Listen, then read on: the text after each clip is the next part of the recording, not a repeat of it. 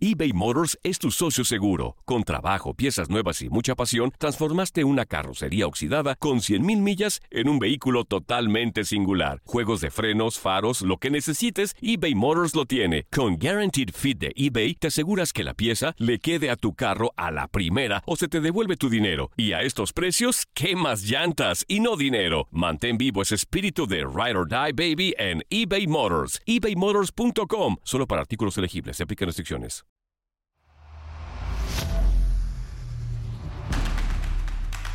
Algunos le llaman intuición, ingenio, ocurrencia, viveza, chispa, colmillo, pasión, entrega o simplemente corazón. Nosotros le llamamos creatividad. La creatividad latina está en todas partes. Solo hay que saberla encontrar. Somos agujas en el pajar. El podcast que busca y encuentra la creatividad latina en los Estados Unidos. Comenzamos.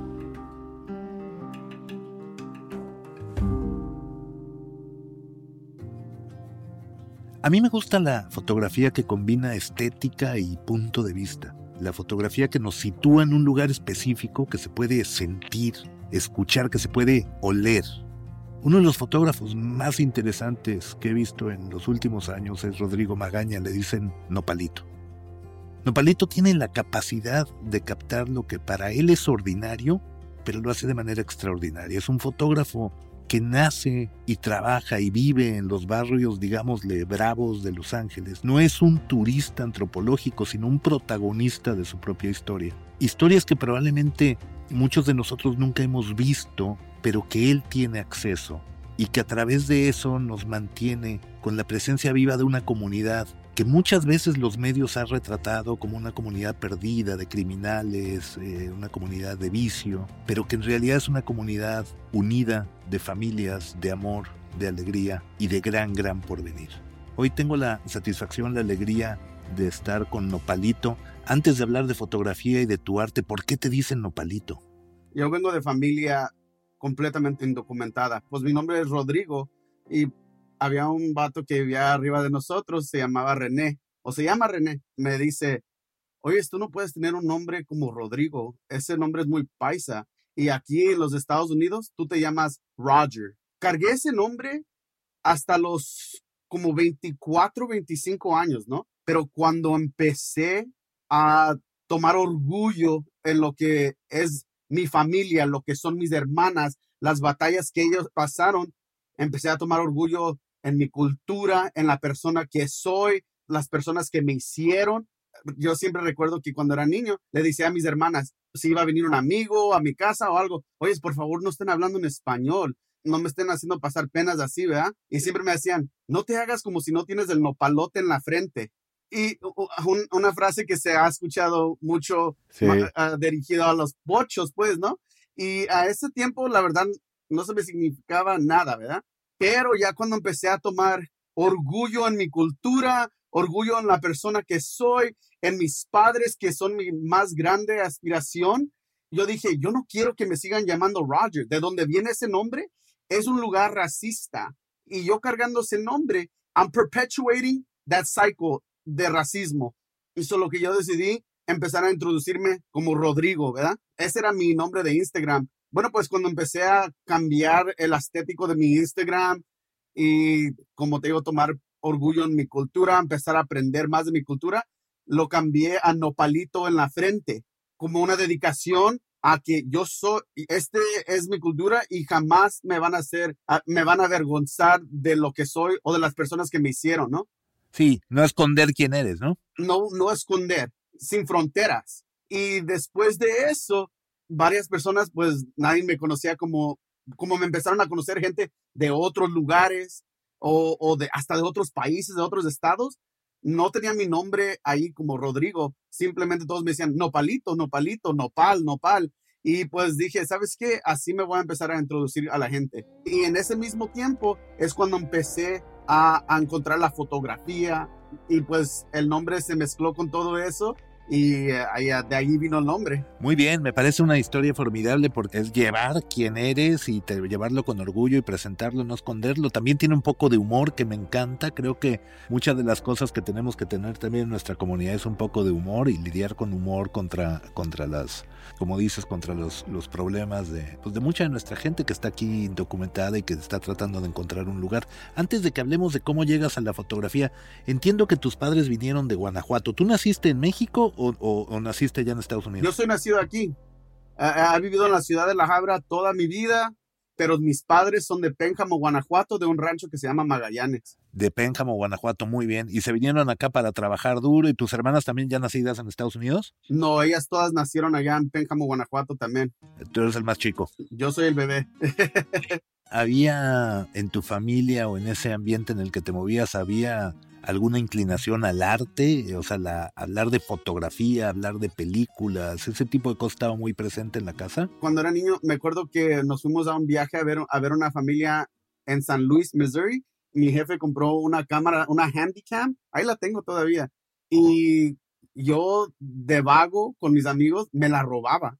Y me la, y me la llevaba y nos metíamos a, a lugares abandonados a grabar. Mis amigos les gustaba pintar y pues yo los grababa, nos metíamos a los trenajes. Ahora sí cuéntame cuándo te encuentras con la fotografía y cómo fue. Una de las cosas que sé que mencionaste en otra entrevista es que el iPhone de alguna manera al tener una cámara era, era como una entrada a empezar a, a por lo menos experimentar y echarle ojo, ¿no? Ajá, sí. Pero ¿cómo, cómo fue tu llegada a la foto? Bueno, desde que bueno, yo empecé a hacer fotografía diciembre del 2017. No es tanto tiempo, pero en ese tiempo ha visto tanto. Pero este, antes de eso, bueno, pues también crecimos pobres, no teníamos, como mis padres no tenían para cada rato estar comprándome el nuevo teléfono o algo así, ¿no? So, para mí, cuando, creo- no me acuerdo cuántos años tenía, pero me encerraron, salí de la cárcel, ¿no? Y me dieron un teléfono.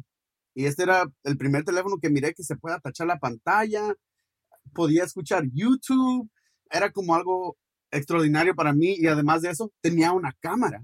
Y yo siempre me acordaba que en mi mente pensaba, "Ah, ¿cómo quisiera que tuviera una foto de ese momento? O un amigo se murió, ¿cómo me gustaría que tuviera fotos de él? Cuando mis primos se murieron, ¿cómo me gustaría que conviéramos más y, yo grabara más fotos o grabara más videos, tomara más fotos? Bueno, pues cuando empecé, cuando me dieron ese teléfono, como yo siempre he estado de vago con mis amigos, eh, la vagancia aún no se me quita. Pero este es lo que me trae a mis aventuras, ¿no? Me juntaba con varios pandilleros y mucha gente que escuchaba el hip hop, ¿verdad? Y este y en esos en esos tiempos iba a todos los shows que estaban en las yardas de la gente, en un edificio como casi derrumbado. Me gustaba tomar como videos o, o, o fotos con esos teléfonos, ¿no? Todos me conocían como el, el que, ah, siempre está grabando ese güey, siempre está tomando fotos de ese güey, ¿no? Pero nunca las tomaba como para decir que tenían como una vista artística, ¿no? Simplemente Era el momento. simplemente el momento y el recuerdo. Ah, creo que fue como el año 2000, sí, el año 2017, en agosto salí de, hacer, salí de hacer un tiempo en la cárcel y dije, no puedo seguir así. Ah, necesito que hacer algo. Necesito que, si no buscarme una carrera, necesito que buscar algo que me va a hacer feliz. ¿Cuánto tiempo estuviste en la cárcel? Ah, este tiempo, e- Sí. ese, ese tiempo estuve unos meses. Y cuando salí, pues dije, yo necesito que buscar algo, ¿no? Y un día salí con una amiga, fuimos a un, a un parque, ¿no? Y había un vato ahí y, y se nos acerca y nos dice, hey, ¿les, ¿les puedo tomar una foto? Y le dije, bueno, pues si quieres.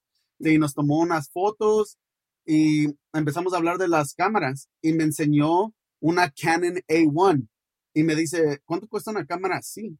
Y me, me dice el precio y dije, wow, yo creo que yo puedo comprar una, ¿no? No es tanto dinero.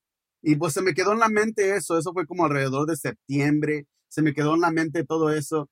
Y un día alguien que me debía dinero me dice, hey, bro, tengo una cámara que te puedo dar y una bocina. Y, y- y- y dije, hey, la verdad, prefiero el dinero, pero si es lo que, si es lo que me hace dar, pues, móchate. Venga. Y además de eso, el pensar, decir, me interesó la idea de la cámara. Bueno, pues me salió con la misma cámara que me enseñó el muchacho este, que viene siendo esta Canon A1 aquí. ¿Es esa misma la que te dio, la que me estás enseñando ahora? Esta es. Está buena. Sí, este es, la verdad la puedo llevar por donde quiera. Nunca me ha fallado esa cámara. Y yo no sabiendo nada de fotografía, ninguno de mis amigos tenían un talento para decir, like, oh, déjales pregunto a ellos si ellos saben de fotografía o de algo así. Todos mis amigos casi crecieron como yo, falta de tecnología, falta de, de una cultura de arte, no, no teníamos nada de eso, ¿verdad? Yo vine a unos videos en YouTube que meterle el rollo y empecé así. Y según yo, sabiendo lo que estaba haciendo, pero la verdad me salieron bastante rollos sin nada o completamente negros. Velados. Ajá, y a ese tiempo dije, ching, estoy gastando tanto dinero en revelar estas fotos y no estoy sacando nada. Y eso fue como los principios de diciembre, ¿no? Y pues a ese tiempo este, ya estaba siguiendo más fotógrafos en las redes, y uno ofreció vender una cámara. Él se llama Filthy Red Dot. Y me encontré con él en Koreatown y me vendió una cámara y dije, esta es mi oportunidad de hablar con alguien que sabe de cámaras y que me enseñe poquito de la cámara. Bueno, pues me, me enseñó, me mandó videos de YouTube, cómo hacer el exposure y todo eso. Y después de eso, raro que, que diga, ah, no me salió bien esta foto o lo que sea, ¿no? Y empecé aprendiéndole allí y como en abril de 2018 fue la primera vez que subí unas fotos a, Instagram. Sí. Nadie sabiendo que yo hacía fotos, ¿no? Todos me conocían como, bueno, pues como la persona que era, ¿no? Y todos, oh, esas fotos están chingonas, ¿de quién son esas fotos? Pues son mis fotos, esas son fotos que yo tomé. Y mirando cuánta gente les gustó y, y pues le seguí. y yo creo que esa fue la primera vez que dije, tengo algo que es mío, como mi mamá siempre me ha dicho, como ella igual siempre se sentía como, nunca tenía nada, ¿verdad? Además de ser pobre, su padre casi nunca estuvo ahí, cosas así. So ella dijo que cuando tuvo su primer bebé, que sintió por la primera vez que tenía algo ella, para ella misma. Y así yo me sentí con la fotografía. Dije, wow, tengo una oportunidad de hacer algo con mi vida. Tengo una oportunidad de expresar los sentimientos que tengo yo adentro y los sentimientos que tengo para las gentes que son alrededor de mí y de las calles que yo he recorrido toda mi vida eBay Motors es tu socio seguro. Con trabajo, piezas nuevas y mucha pasión, transformaste una carrocería oxidada con 100.000 millas en un vehículo totalmente singular. Juegos de frenos, faros, lo que necesites, eBay Motors lo tiene. Con Guaranteed Fit de eBay, te aseguras que la pieza le quede a tu carro a la primera o se te devuelve tu dinero. Y a estos precios, ¿qué más llantas y no dinero? Mantén vivo ese espíritu de Ride or Die Baby en eBay Motors. ebaymotors.com. Solo para artículos elegibles. Se aplican restricciones. Boost Mobile tiene una gran oferta para que aproveches tu reembolso de impuestos al máximo y te mantengas conectado. Al cambiarte a Boost, recibe un 50% de descuento en tu primer mes de datos ilimitados. O, con un plan ilimitado de 40 dólares, llévate un Samsung Galaxy A15 5G por $39.99. Obtén los mejores teléfonos en las redes 5G más grandes del país. Con Boost Mobile, cambiarse es fácil. Solo visita boostmobile.com. Boost Mobile, sin miedo al éxito. Para clientes nuevos y solamente en línea, requiere AroPay. 50% de descuento en el primer mes requiere un plan de 25 dólares al mes. Aplican otras restricciones. Visita Boost para detalles. Cassandra Sánchez Navarro junto a Catherine Siachoque y Verónica Bravo en la nueva serie de comedia original de VIX, Consuelo, disponible en la app de VIX ya. Mira, eh, este, eh, bueno, es un podcast, la gente nos escucha pero no nos ve.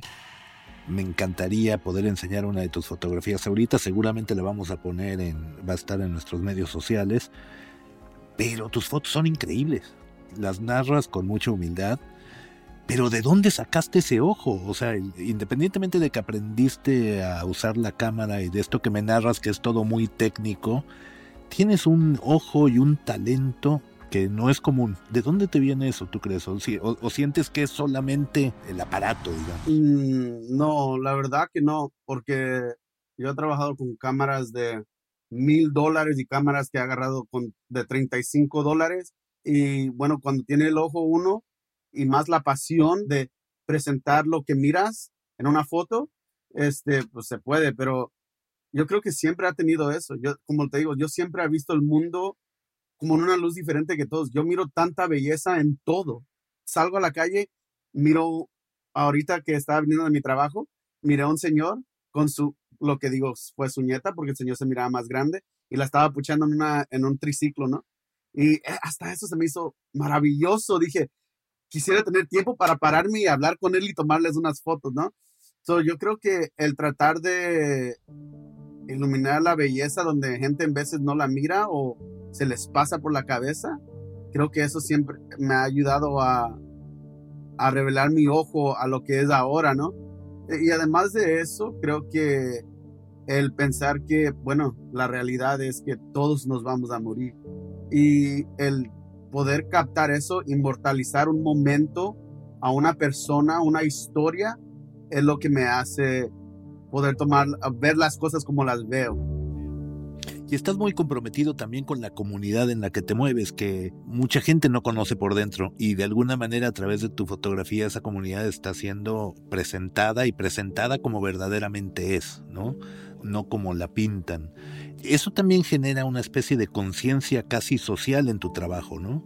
En donde no solamente estás tomando la belleza esta que detectas con tu ojo, sino que también cumple una función de presentar esta comunidad de una manera mucho más, mucho más real y mucho más bella. Bueno, pues sí, este, además de, de, documentar como mi barrio, mis compas, amigas, cosas así, siempre los problemas migratorios y cosas así siempre han sido algo que yo he querido documentar, porque el narrativo de, de los medios no siempre es lo que es, ¿no?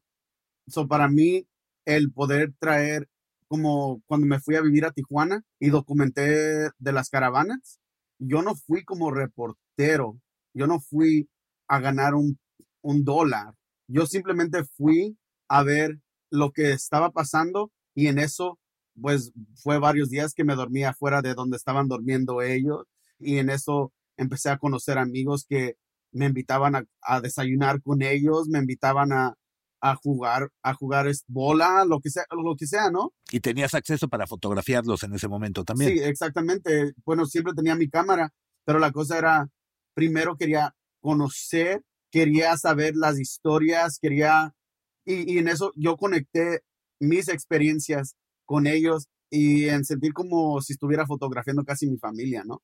Mi tía, mi tío, mi hermano, mi sobrino, mi sobrina, mis primos, los programas sociales que documento siempre han sido una conexión de quién soy yo, quién es mi familia o las, las cosas sociales que pasaron mi familia. Y me causa mucho interés en, documentar eso, a traer historias verdaderas o, o simplemente momentos que gente no ve, porque cuando pasó eso, se miraba mucho de una de la basura, dos de muchas cosas violentas y cosas así. Y ahorita yo estoy viendo una foto que tengo aquí enfrente de mí y simplemente son cuatro niños jugando, pero los policías federales están a mero atrás de ellos y estos niños, ellos no piensan en eso, ellos simplemente están involucrados en su niñez, en su, en, en jugar con el papalote que estaban jugando, en cosas así, ¿no? eso es lo que me interesa, en traer alguna, como un diferente, como respecto a lo que son los problemas sociales, eh, algo como más humano. Sí, tu fotografía no es fotografía de periodismo. Tiene mucho más vida, tiene mucho más corazón, que para mí eso es lo que hace el arte, es, es la intención de la foto, tiene que captar un, un momento más que solamente una crónica, pero de alguna manera también estás dándole awareness al momento porque esta foto que acabas de describir, que me imagino perfecto, de unos niños jugando con policías federales justo detrás, esa contra, claro, ahí, ahí la, estoy, la estoy viendo y la vamos a, a postear también en medios sociales. Bueno, es una foto fenomenal en donde tienes efectivamente la inocencia de los niños, que además está en un blanco y negro espectacular, tiene la inocencia de los niños completamente ignorando esta barrera de policías con sus escudos de, de defensa, y es casi ridículo, es casi como darte cuenta que la vida sigue pese a que la represión está encima de nosotros y los niños siguen adelante. Ese awareness es que capta tu fotografía es mucho más que solamente periodístico. Oye, me, comentaste que, que, estás como en un watch list del gobierno. Te están echando ojo, ¿por qué? bueno, este, ah, cuando estaba ya con, con las caravanas, ajá, en Tijuana, según ellos, yo estaba algo que se aiding and abetting, que yo estaba ayudando a los migrantes según cruzar la frontera y esto y lo otro, ¿no? Y además de eso, ah, hubo una clausura en, una en uno de los lugares donde se estaban quedando varios migrantes. En, en este lugar que se llamaba este, Contraviento y Marea, nosotros íbamos y les llevábamos, llevábamos ropa o simplemente íbamos a juntarnos allí. Y cuando vino el gobierno federal a cerrar el edificio, bueno, nosotros como americanos y siendo allies de, de estos compas, nos encerramos ahí con ellos. Y pues no, eso me trajo un chingo de atención. Yo estaba encerrado en este edificio seis días y, a los americanos no los dejaban a salir a usar el baño. Estábamos haciendo del baño en una cubeta. En Tijuana todavía. En Tijuana. Estábamos tener compas de afuera mandando comida para adentro para que pudiéramos comer. Todo este tiempo, federales afuera, armados hasta los dientes, como si fuéramos terroristas o algo, ¿no? Y pues nosotros encerrados ahí. Y yo creo después que pasó eso, porque estuvimos ahí seis días y ya nos forzaron que nos fuéramos este, y se clausuraron el edificio completamente, trajo más atención a mí este, y a otros compas. Y bueno, en esos días cruzaron unos compas y los arrestaron en la frontera. Los sacaron así a pistolas y todo. Y en eso, pues me dijeron, hey, tienen tu nombre, tienen tus fotos y te están buscando. Pues yo dije, prefiero que me agarren allá que aquí, porque yo no sé cómo será una cárcel de Tijuana, pero no quiero, no quiero saber me esperé unos días, averigué una situación y crucé la frontera y pues ahí me detenieron. Me, detenieron ahí. ¿Del lado americano del, lado, del lado americano? Salieron agentes del FBI, tenían preguntas, tenían fotos de situaciones donde estaba, diferentes cosas. O, había gente infiltrando que eran policías, preguntando qué, qué estaba haciendo aquí, qué era mi posición allí, allá. Y simplemente yo vine como fotógrafo y bueno, pues ayudar a la cocina, ayudar a, traer este, ropa, cosas así, con organizaciones que yo estaba trabajando acá en Los Ángeles. Y después de eso, me fui a mi casa con una depresión grandísima porque dije, salgo de, del sistema, encuentro una pasión para no estar cada rato en la cárcel, cada rato involucrado con la policía. ¿Y qué me trae? Hasta con la Policía Federal.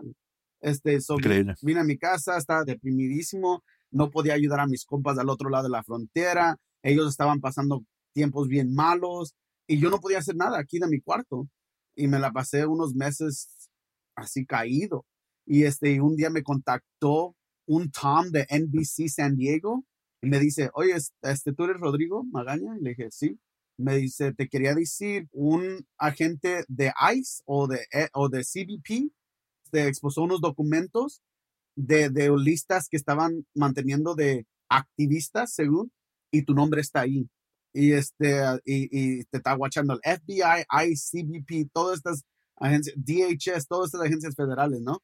Y pues mi corazón cayó, porque cuando estaban hablando allá me decían, me decían, oh, estos son 150 migrantes que cruzaron y cada, cada uno va a ser cinco años si te, si te declaran culpable este, y pues eso era 700 años en la prisión, ¿no?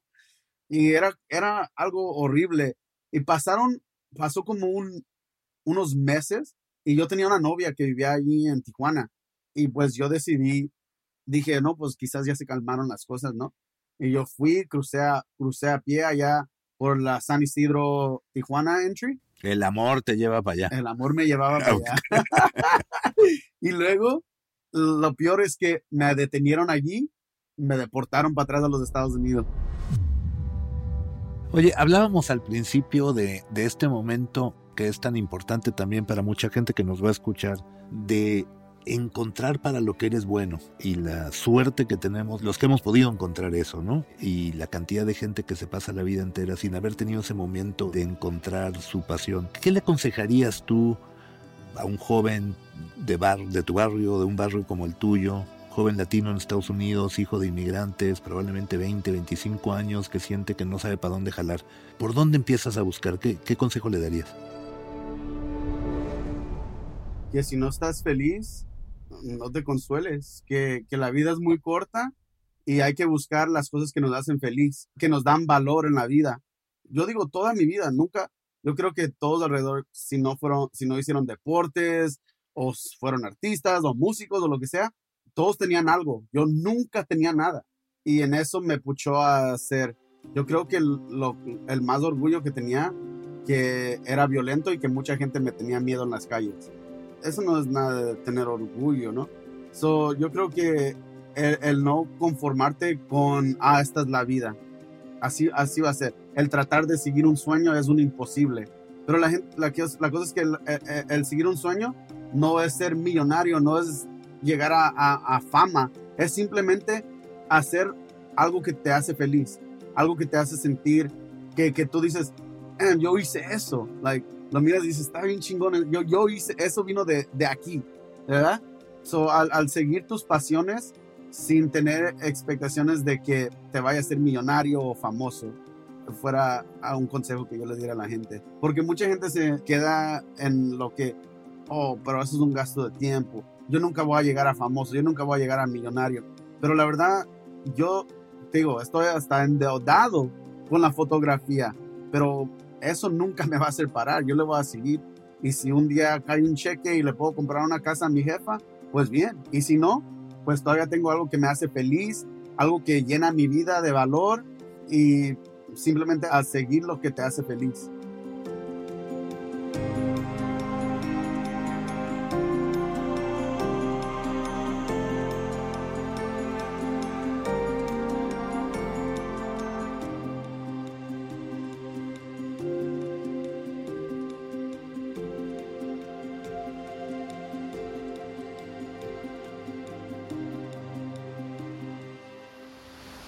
Así encontramos otra aguja en el pajar de las ideas, donde la creatividad latina tiene mil formas de expresarse. Agujas en el pajar, dirigido por Sergio Alcocer.